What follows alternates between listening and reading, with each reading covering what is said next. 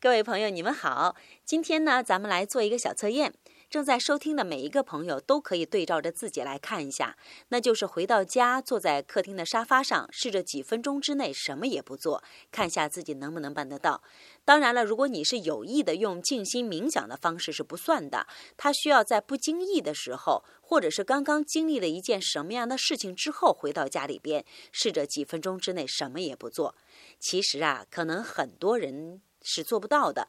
你看吧，他迟早会去找电视遥控器呀，或者是看报纸啊，或者是不停的打电话。基本上我们是需要娱乐的，什么也不做，其实是一件非常重要的事情。在现在的这个时代，不做任何事儿是一个非常珍贵的力量或者是能力。